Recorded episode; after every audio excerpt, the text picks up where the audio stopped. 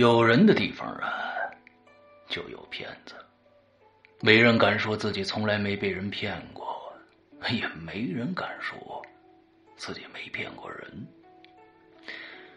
当今社会，骗子是越来越多啊，骗财、骗人、骗物、骗心，小可骗到钱财细软，大可骗到国家社稷呀，是明枪易躲，暗箭难防。今天呢，我要给大家讲的，就是关于一群顶级老千的故事。那你们要问了，老千就是骗子吧？没错，可他也不尽然。千者骗也，有人把骗子称作老千，但坑蒙拐骗。实乃千门末流啊！以千得诸，是为骗；以千得国，是为谋。古往今来，无数兵法大家、开国之君，皆深谙此道啊！个匪夷所思的烧脑故事。五个行走江湖、叱咤风云的千术高手，十六个惊心动魄的完美骗局。鬼影人间最新超长篇音乐广播剧作，带你走进中国首部千术侠盗悬疑小说《老千的世界》。作者何许人？由刘诗阳播讲。第一步之天下有贼。二零一六年十二月八日，《鬼影人间》官方淘宝店及苹果 APP 全球同步发售。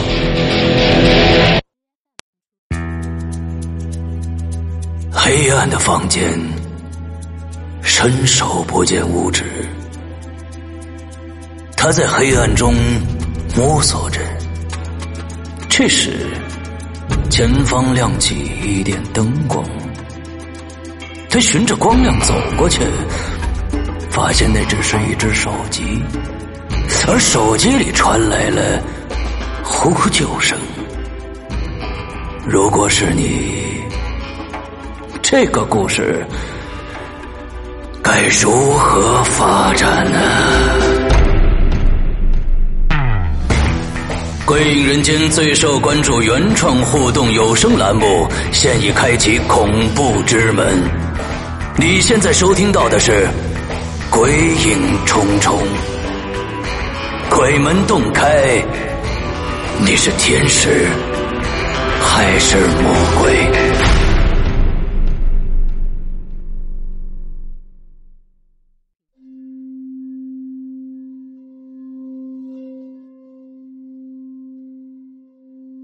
各位听众，大家好，欢迎收听《鬼影重重》。那么听到这四个字的时候呢，有很多的老听众已经很兴奋了啊！因为《鬼影重重》，呃，第一呢是我们《鬼影人间》的，其实是一个非常受欢迎的一个栏目。那而且第二呢，这个栏目已经跟大家久违了。上一次的最后一个《鬼影重重》故事的开篇是二零一五年的三月，也就是距今真的 两年的时间了。呃，这里面有各种各样的原因吧，因为，嗯，鬼影重重到现在来来说，一共有五个故事出现，那每一个故事呢都有它的自己的特色。那我呢也不想让这个栏目里边的故事呢，呃，那么随便的就出来，就是说，呃，其实大家在大家最后都听疲了，觉得每个故事都差不多，所以呢，想找不一样的题材，不一样的感觉来奉献给大家。嗯，这样我觉得才有意义啊。数量多不见得质量高，所以呢，嗯，就一直没有把这个故事写下来。这一次呢，借着《鬼影人间》五周年的这样的一个时机吧，算是给大家一个惊喜啊，给大家一个小惊喜。那么，跟咱们的新听众介绍一下《鬼影重重》到底是一个怎么样的玩法？嗯，其实这是一个游戏来的。那嗯，现在有很多的平台，我看到，呃，也在模仿《鬼影》的过去。呃《鬼影重重》的这样的一个形式来续写故事，来做这个游戏，而且是收费的啊！我对这个呃行为挺不耻、挺不耻的啊！嗯，这本来是一个众乐乐的事儿嘛，对吧？呃，其实很简单，就是我做一个故事的开端。嗯，之后大家啊，根据我的这个开端去写第二集，之后呃，第二集公布出来以后，再根据续写再去续写后面。我们每一次的故事的篇幅都不长，呃，每次我都限制在五集之内，啊，五集啊，每次都是五集，所以这次也一样，还是五集。嗯，呃，今天我们公布最新的故事的第一集，这是由我写的。接下来，嗯。大家就看大家的功力了，大家的想象力，大家的脑洞到底有多大了？OK，嗯，投稿时间呢？接下来说一下，今天我们发布完第一集以后，那么接着接下来的一星期，我们的公布时间都是在周三晚上的二十三点五十九分，我们会公布一集。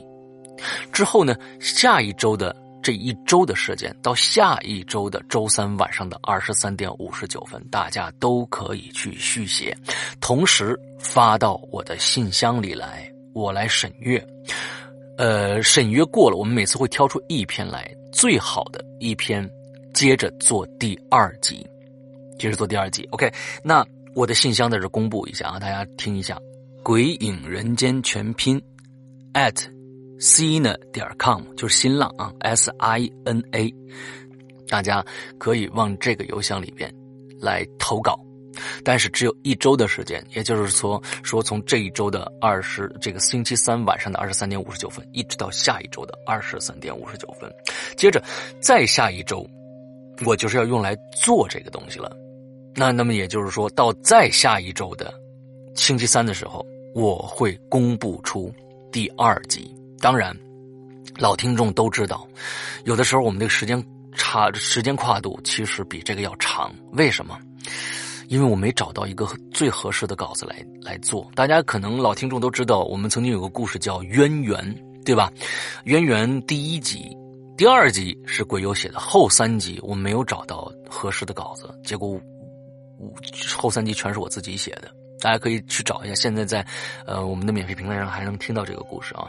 渊源后三集都是我写的，所以这个时间跨度可能会超过一个星期，也有可能，因为可能就找不到合适的稿子，可能可能就需要，或者找到了一篇觉得不满意，那我可可能和作者，我们的鬼友作者来商量该怎么样去改，改的更精彩一些。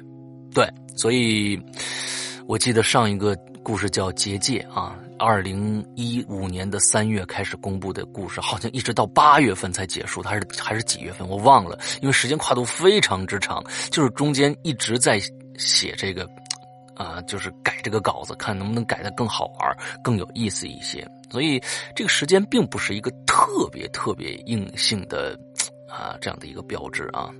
我其实是想拿出更好的东西给到大家。对，OK，那这个写稿子就拜托各位鬼友了。之后呢，投稿的字数，呃，投稿的字数三千五百字到五千字之内。原来呢，我们是四千，我们这次扩大一千字，三千，也就是四千到五千字吧，这样的一个范围，四千到五千字这样的一个呃字数范围，不能超了，超了太长了。你你要写个百万字的给我，那我念不了啊，必须是五千字之内的。必须是五千字之内的啊！接着，内容要求，内容那大家知道《鬼影人间》是一个呃讲惊悚恐怖的啊。那么这个里边，神鬼到底有没有鬼，还是是是还是人作怪？这个大家自己定，都可以。有神有鬼没有问题，都可以。冤魂讨债没有问题。那之后呢，人。啊，这个犯办案作案也没有问题，都可以。但是这里边有一个问，就有一个最重要的一个事儿，就是我们只有五集，大家知道，我们只有五集，所以在每一集里边，你的推进速度要非常之快，千万不要把大量的字浪费在描述上。就是那种那种啊，这个啊前面这个人到底有多黑啊？完了之后他到底有多可怕？完怎么样怎么样怎么样？呃，一定要注注意这个情节的推进，情节的推进。但是呢，呃，这个而且你要写的这个故事，你写了第二集以后，你必须有后三集。比如说第二集你写完了以后，三三四五你要讲什么，你必须心里有数。这是为什么？因为我在我们前几集的故事里边，经常有烂尾的情况发生。就是说，他写了一集非常非常坑、非常大、非常诱人这样的一个东西给到我啊，让我没有办法抗拒。但是，当我把这个故事做出来以后，那肯定啊，很多人都他写了这样的一个结尾，我怎么接呀？接不了，那我只能去问他，我说：“哎，接下来可能还是你，你得写。”他说：“哎呦，老大，我也不知道后面怎么发展。”那这样是不行的。那这个坑就挖下来了，嗯，咱们不能烂尾，对不对？所以第一个你要注重、你要注意的是，就是我们的情节推进；第二个就是后几集你该怎么写，你心里必须有数。所以在这里面还有一个硬性要求，在时间内完稿，四千到五千字的字数这个限制，情节的推进的速度，还有一个第二集你写完了以后，一定要在稿子的后边。给我写一个概述，也就是说，你后几集的发展方向将是怎样的？如果没有后几集的发展方向的这样的一个描述，这个稿子我不敢用，可能就用不了你的稿子了。为什么？你烂尾了，我真的不知道到哪儿去救救这个场去。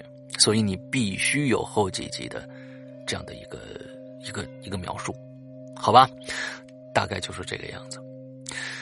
呃，两年了，嗯，鬼影重重的最新一集跟大家见面。其实，在嗯三月二十一号那天晚上啊，那个我们有一个五周年的庆典的直播啊，那我在直播的现场，其实把这个故事已经说给大家听了。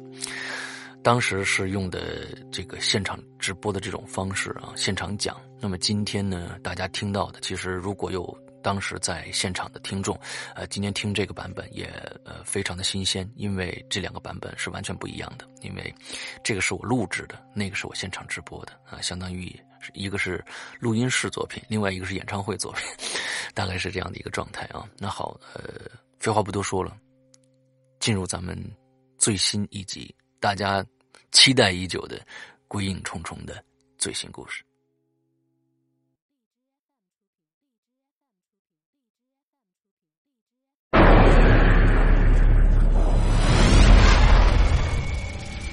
咒之洞，作者刘诗阳，由刘诗阳播讲，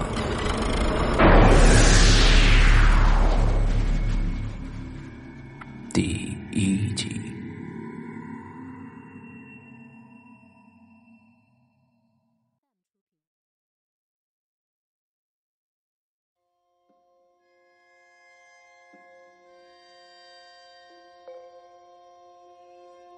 二零一七年，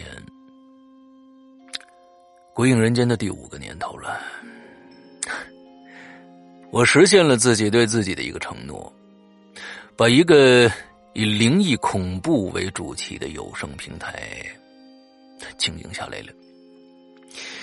五年，五个栏目，三千多集节目，两万多分钟，上百万的听众。而我在这五年里，每天面对着话筒、电脑屏幕和空无一人的录音棚，脑海中呢还得想象着自己啊身处奇光异彩的舞台上，面对百千听众，甚至还能看到他们随着故事情节的起伏，脸上的表情的变化之后，从容的按下录音键，开口，闭口。接着创作阴森的音乐，制造骇人的音效，日复一日。说实在的，有些累了。想过放弃吗？想过，但只是一闪而过的念头。这念头闪过之后呢，自己还会自嘲的笑一笑，心想：“你呀，别身在福中不知福了。”别的不说，你到哪儿去找啊？现在这帮支持你、爱护你，甚至有时会搞死你的，天天盼着更新的鬼友去呢？放弃呀，哼，就等于背叛。那么好办。那就继续下一个五年吧。说起鬼友啊，嗯，这是个聊不完的话题啊。能认识形形色色的鬼友，是这五年里头我最大的财富。还记得去年十一的时候啊，我们一大帮朋友聚会啊，我朋友呢就问我说：“哎，老刘，你每天宅家里头不见人，你不难受的很啊？”啊，你受得了吗？我说，谁说不见人？我说每天都有各种你可能这辈子都见不到的奇人异事跟我联系呢，多牛逼呀！之后呢，朋友就投来了不屑的眼光。我呢，当时喝高了，啊，心里有点不忿，直接呢打开微信，我闭上眼睛，快速向下翻页，随便点开了一个对话。睁眼一看，果然是一位鬼友跟我的通话记录。这位鬼友叫做照亮前方路。对话中呢有十几条的这个语音信息。第一条信息啊是二零一六年八月三号下午两点三十七分的。哎，其实我对这个鬼友已经没什么印象了，甚至我一看他的最后几条语音呢，我居然都没听。语音的旁边啊。还有未收听的那个红点的提示图标呢，然后呢，我就跟我这朋友说：“哎，我是随便点开的啊，你听听，内容绝对有意思。”接着呢，我就把这个语音呢放给朋友听了。哎，思阳老大，哎，你好，你好，呃，没想到你这么快就加我了。哎，兄弟，你好，你好，那个。是 VIP 群的是吧？我看到你上面是 VIP 群的，呃，一般这个咱们 VIP 群的，我一般就就会加的，对。一直很喜欢鬼影，呃，刚刚加了 VIP 群，然后看到你的微信我就加你了，太喜欢鬼影了，我会一直支持下去的。哎呦，感谢兄弟，感谢兄弟。开始的对话到此。为一段落，接下来一条语音的时间呢是二零一六年八月五号的下午三点二十二分。呃，这样，呃，思阳哥，嗯，不知道你在不在忙，不想打扰你，但是其实这次加你啊，是有个故事想讲给你听。呃，如果可以的话，我想参加我们的那个《鬼影在人间》的录制，不知道可不可以？这个语音发过来，四个小时以后，我回复了这条消息。哎呦，兄弟，不好意思，不好意思，一直在忙啊。那个，呃，参加在人间没问题。那个，这样，你要不然，呃，你讲一个你所经历的或者别人经历的一个一个故事啊，你觉得挺恐怖的，你给我讲一下。完之后用语音这个微信语音就可以了，因为现在参加咱们录制的人太多了，所以呢，我得先听一下故事。如果可以的话呢，我马上跟你联系，咱们就安排录制。你看这样行吗？紧接着，照亮前方路回复了我，一共九条信息，而这九条呢，就是我未读的那九条了。呃，哎，好的，好的，石阳哥，呃，那就我讲一个我那个亲身的经历的事情，呃，不知道能不能讲得好。呃，其实这个事呃事情还在持续的发生，现在还在持续的发生。呃，说是我亲身的经历呢，也不能算，应该算是我家孩子身上发生的事情，就是我我女儿身上发生的事情。呃，我我我女儿啊，今年三岁。呃，自从我们搬到现在我们租的那个房子啊。我就觉得他跟以前啊，他在跟他奶奶家里的时候不太一样，呃，我们一家原来三个人是跟我爸妈住在乡下的，现在呢，呃，我跟我老婆呃到镇上来了，开了个小饭馆，每天很忙，所以就在旁边租了个便宜的房子住住。呃，我女儿很活泼的，每天跟我们去饭店，呃，蹦蹦跳跳的，呃，很招客人喜欢。但是，嗯，就这段时间不知道为什么，每次回到家里就哭，每次回到家里就哭。有时候刚刚进到呃门口的时候就开始闹。我们租的那个房子是特别一个老的房子，房东说起来大概他跟我们说有一百多年的历史了，是一个三层的楼房。哦，是一个三层的楼房，一梯两户，一共六户。我们住在二零一，呃，就是上了二楼靠左楼梯左边的那一间。呃，房子倒挺小的，大概只有四十多平方。呃，分里外间，外间嘛就是厕所加厨房，蛮小的。里面就是一个卧室，也不大。我女儿不知道为什么特别怕外间。就是那个厨房，厨房和厕所那个，大白天她在带着他在外呃外外间上个厕所他都不敢，又哭又闹，嗯，到了卧室倒还好，嗯，就最近发现，不过有一天晚上可能把我吓坏了，那天我店里特别忙，我晚上干了一天的活，回到家里真累了个半死啊，回到家里。我还把我和老，呃，我回到家，然后我把，呃，我和我老婆把孩子安顿好，嗯，再睡。我女儿呢，跟我睡在卧室，跟我们睡在卧室的，但是她自己有张小床，把她哄睡以后嘛，那我们也要睡了。呃，大概半夜的时候啊，我们好像就隐隐约约听到有人在说话。我我当时太累了，累了一天了，我我我以为自己是在做梦，没有理，就管自己接着睡了。但是过了一会儿，这个声音又来了。这次呃，我我我觉得有可能这个声音是来自我的女儿啊，而且女儿好像也在叫叫爸爸爸爸，那我就睁开眼睛了，我我以为我女儿要撒尿嘛，小孩子嘛。嗯，但但是呃，但是我坐起来的时候啊，我看到我女儿的床，我真的吓死了。我看到我女儿站在她的床上，而且是一只胳膊举起来的，手指着我和我老婆的床。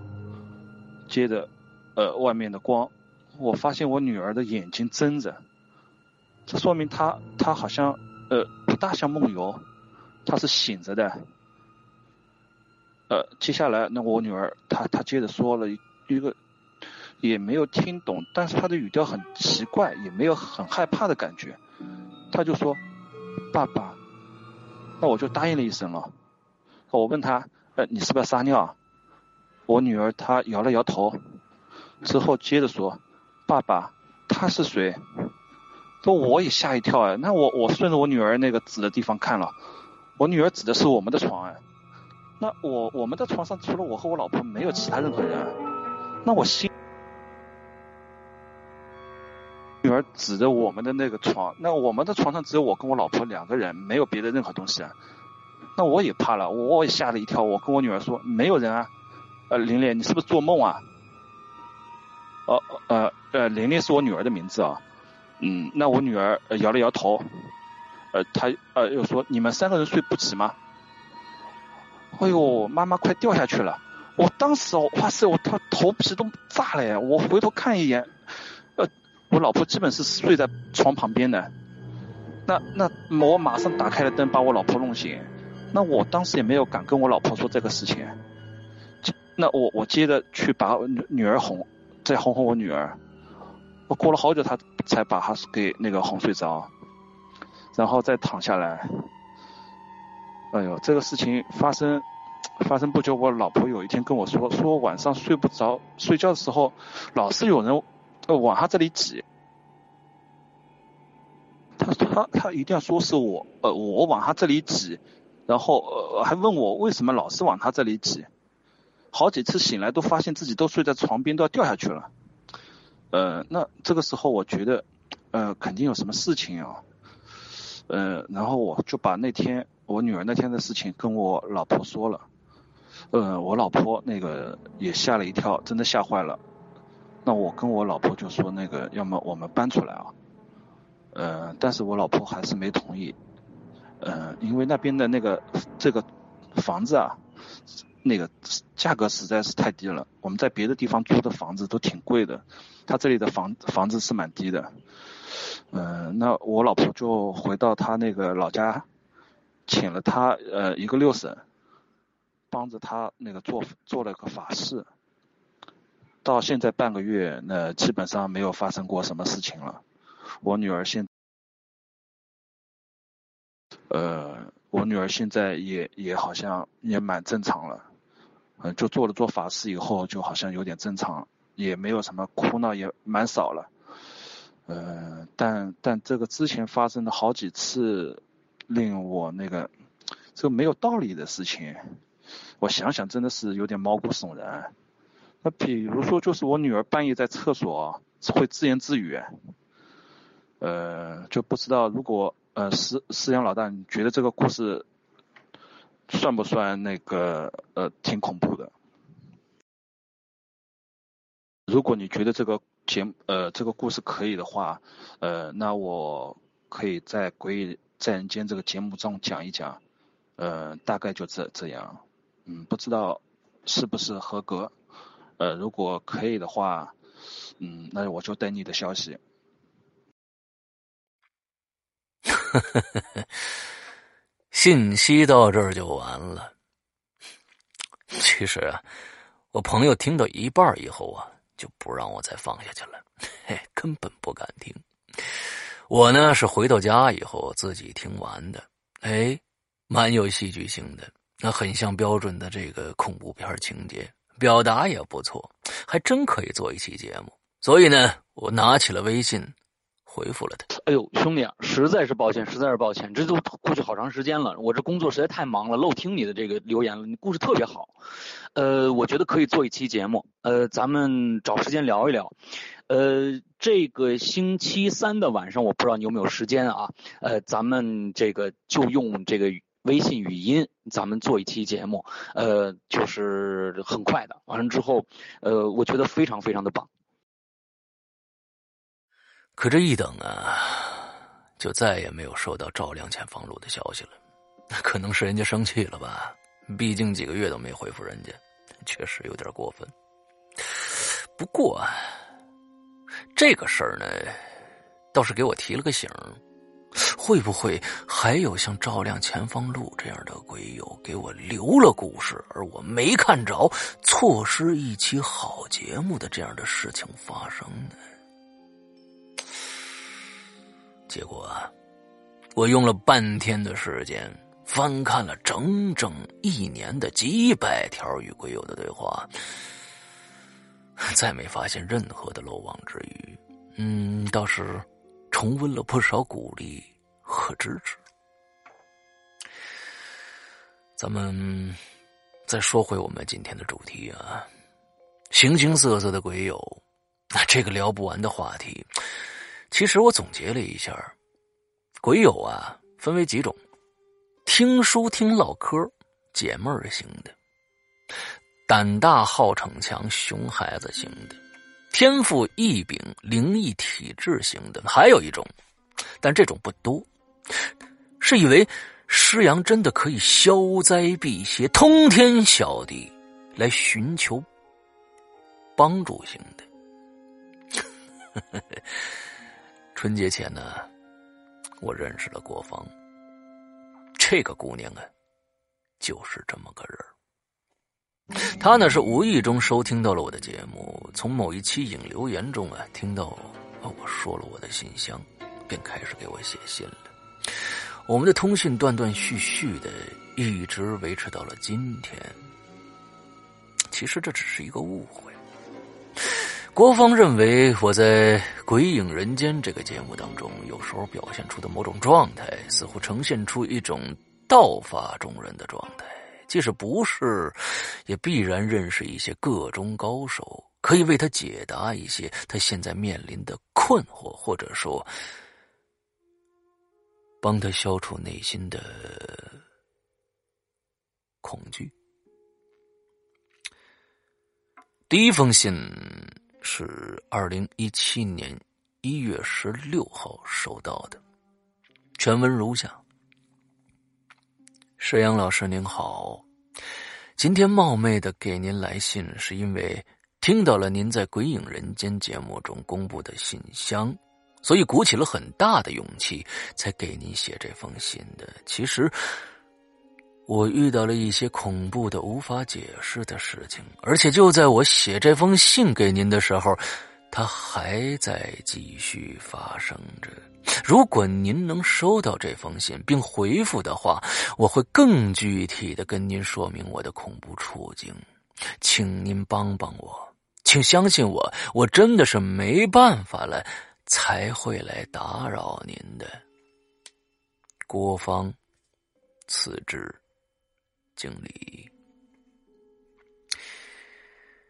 郭峰的第一封来信呢，是我在他写信以后的第三天才看着的。当时呢，我并不以为意。像这种信件呢，在我的信箱中并不在少数，但大多数的来信呢，要不就是小题大做，要不就是自己吓自己。并没有太多值得关注的，不过出于礼貌，我还是回信了。郭峰你好，来信收到。人面对恐惧的时候是非常脆弱的，但是这种恐惧大多数来自人内心对恐惧的放大。有时候呢，经过理性的分析和推理，说不定就能解开你自己的心结了。有时，直面你的恐惧，就是解决恐惧的最好办法。希望可以帮到你，石阳。其实这封信回的很不负责任，这点我承认。直面恐惧，呵呵哒。试问，当你觉得恐惧的时候？你有几分勇气，还能去对抗他呀？这信发出去三天以后，我收到了回信，而回信的第一句话就让我后悔了，后悔我写的这封完全不负责任的回信。石阳老师，我现在正在。与我的恐惧面对面，他的舌头很长，他的眼睛睁着，他在瞪着我，他梳着娃娃头，他在摇。我用了您给出的办法，但恐惧离我越来越近了，我真的要崩溃了。他绝对不是我的幻觉，他就在我的房间里。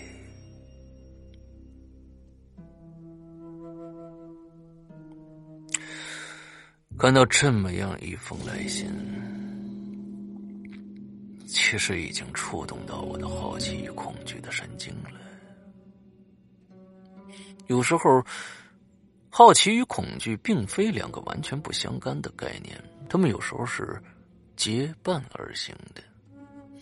熊孩子们，这是我经常在节目中吐槽的一类人，不要干什么却偏去干什么。而今天的我也一样，我给郭峰回了一封简短的信。郭峰你好，收到你的回信很震惊。我的草率回信可能给你带来了更大的困扰，希望你一切安好，并希望你可以更详细的讲述在你身边发生的事儿。谢谢，石阳。又过了几天，一直没收到郭放的回信，终于在二零一七年一月二十五号，我收到了一封来自郭芳的。非常长的一封信，下面全文如下：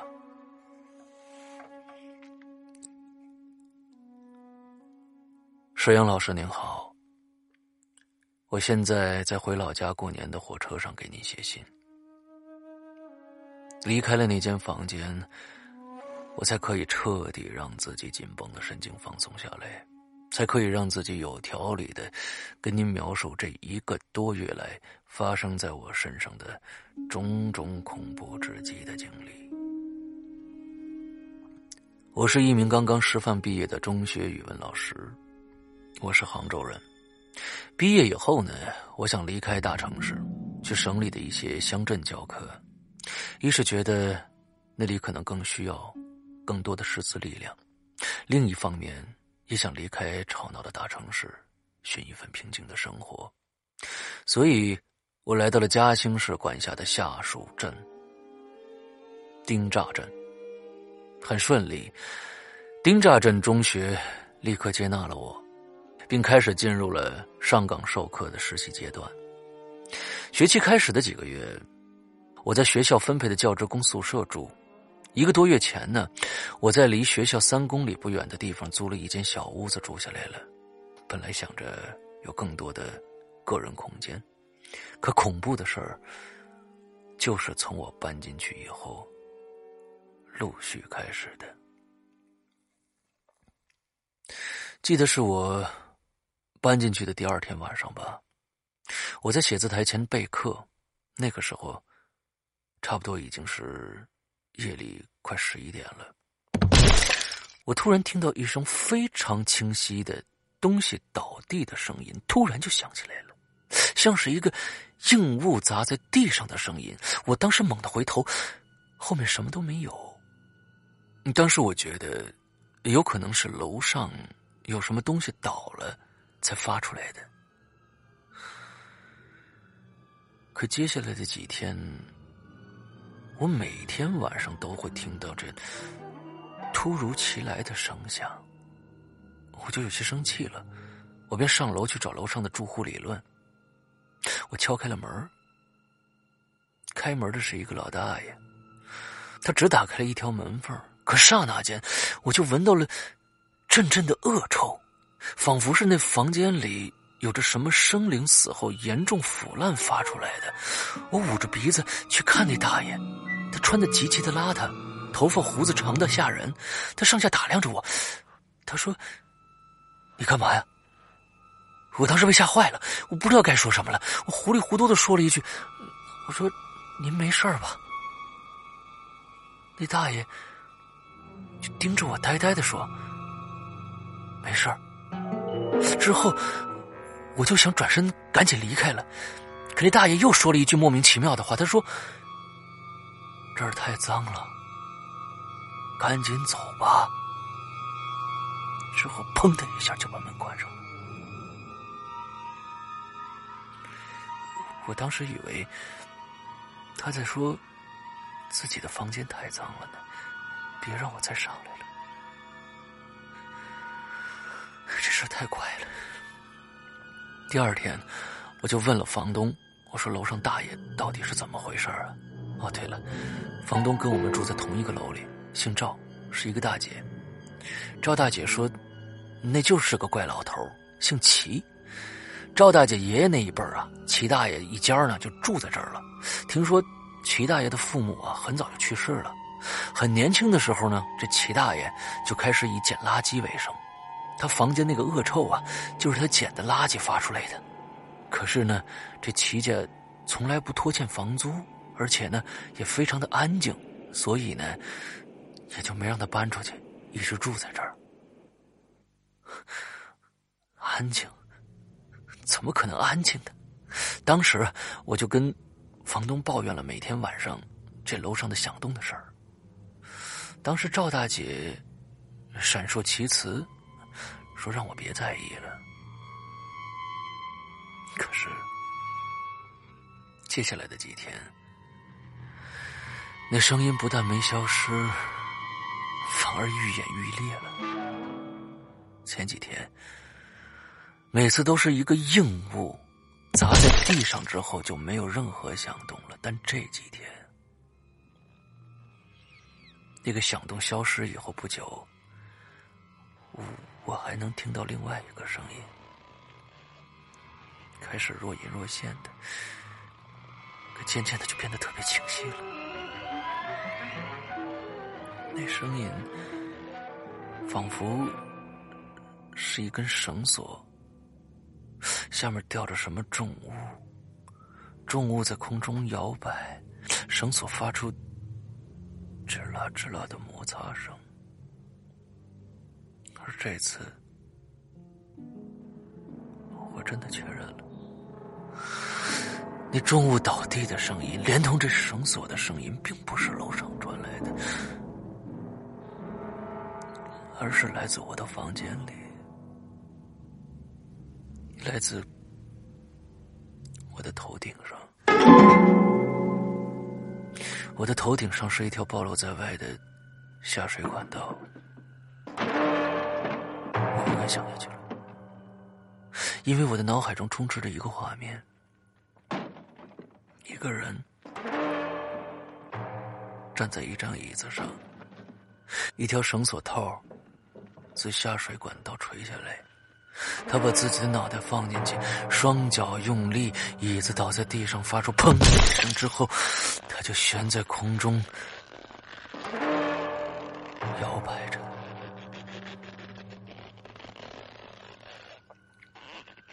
那个时候，我已经接触到《鬼影人间》这个节目了。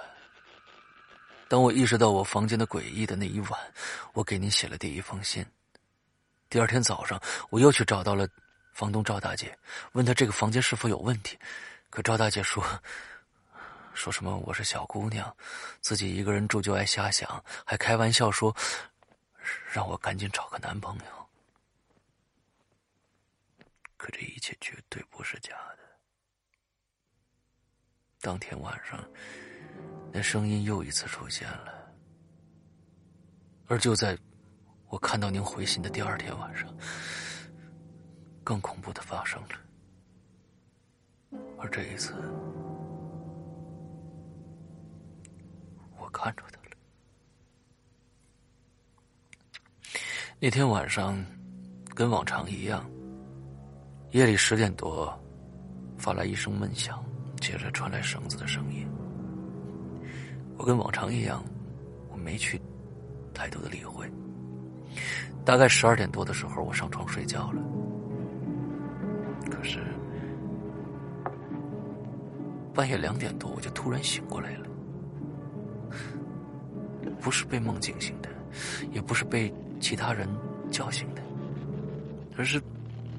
自己一下就醒过来了，而且没有任何的睡意，仿佛刚才我根本没睡着一样。这时，我就听到了那悬在空中的绳索的声音。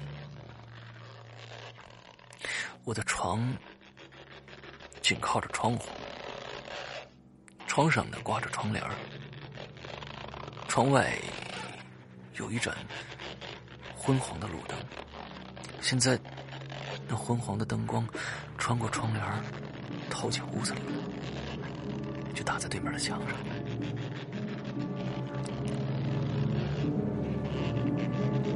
那墙上有一个影子，那影子在动，不，准确的说，是在摇。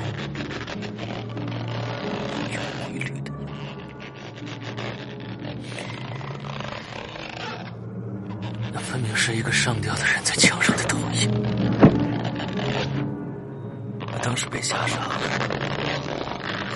屋子里什么都没有，可墙上的影子是哪儿来的呢？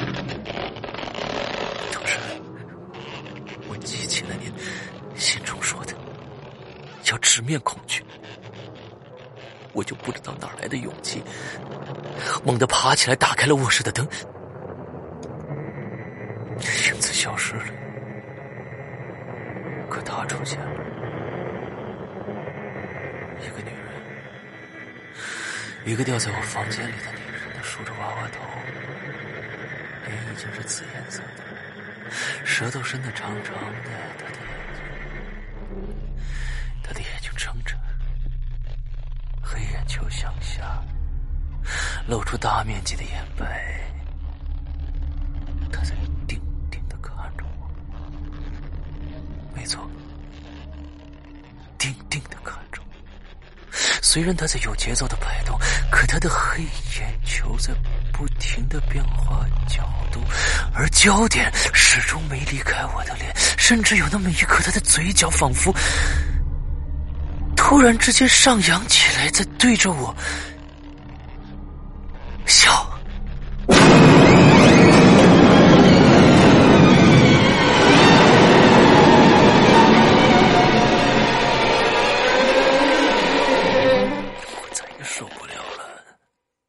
猛地把头蒙进被子，全身哆嗦成一团，直到绳索的声音消失了一个小时以后，我才钻出了被子。第二天，我立刻给您回了信，并且搬回了学校。我真的无法承受这种恐怖的压抑了。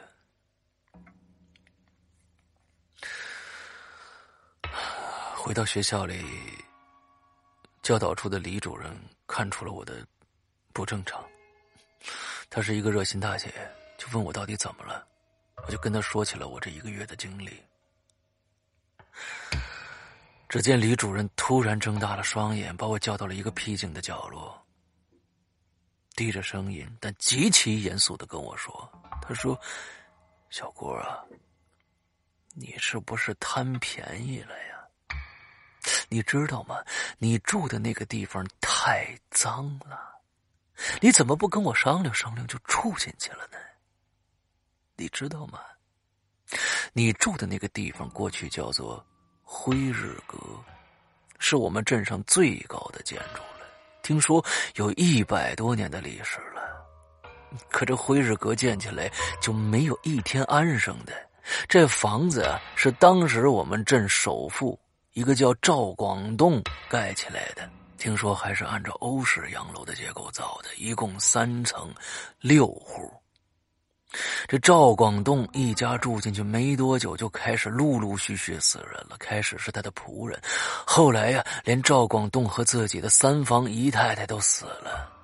还好，老天给赵家留了个独苗，赵广栋的儿子赵静没事。接着，赵静就把房子租出去了。可还是怪事儿不断，房客不是死就是伤。到了最后，这老百姓。都管辉日阁叫夺命阁。这房子租金不断的下降，到最后也没人租了。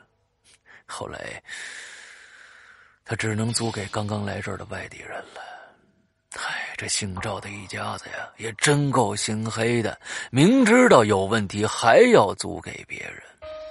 哦，对了，就在去年九月份呢，夺命阁二楼二零一。就是你隔壁还死了俩人呢，这是一家三口从乡下来镇子里开饭馆的。听说这家男人呢，半夜起来把自己三岁的女儿和老婆都砍死了，之后啊，拿着刀坐在床上是一动不动。直到几天以后呢，这屋子里的臭味传出来了，楼下的这房东赵静的女儿啊，才报了警。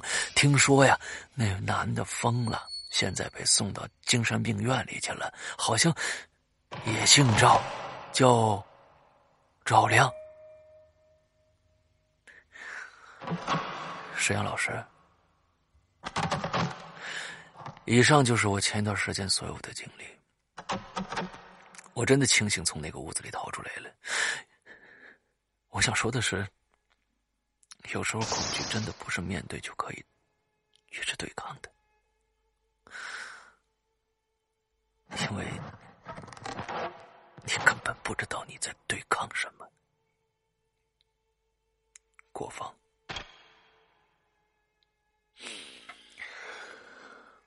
啊，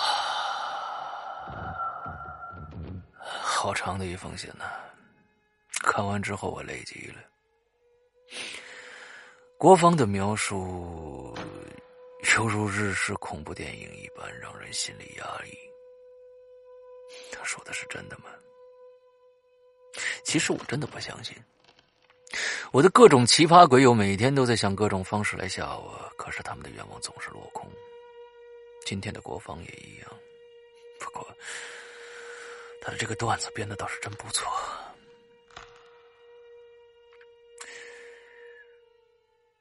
可不知道为什么，我总觉得心中有一处记忆，被这份看上去像是编造的恐怖唤醒了一样，但一时间又抓不住是什么呢？事情、时间、地点还是？人物，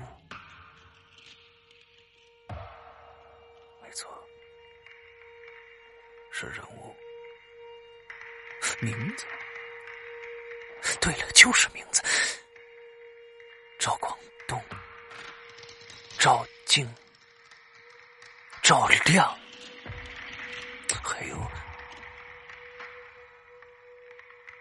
赵亮，前方。路。我腾的一下坐起来了，没错，就是这个照亮前方路，我的那个失联的鬼友，他们的一家从乡下到镇里开饭馆的女儿三岁，她住在一栋三层的洋楼的二楼左手边的二零一里边。世界上没有这么巧的事吧？这未免太巧了。难道郭芳遇到的所有的事都是真实发生过的吗？那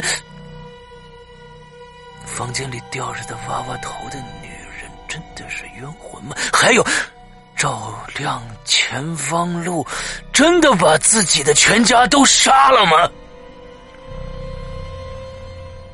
我的全身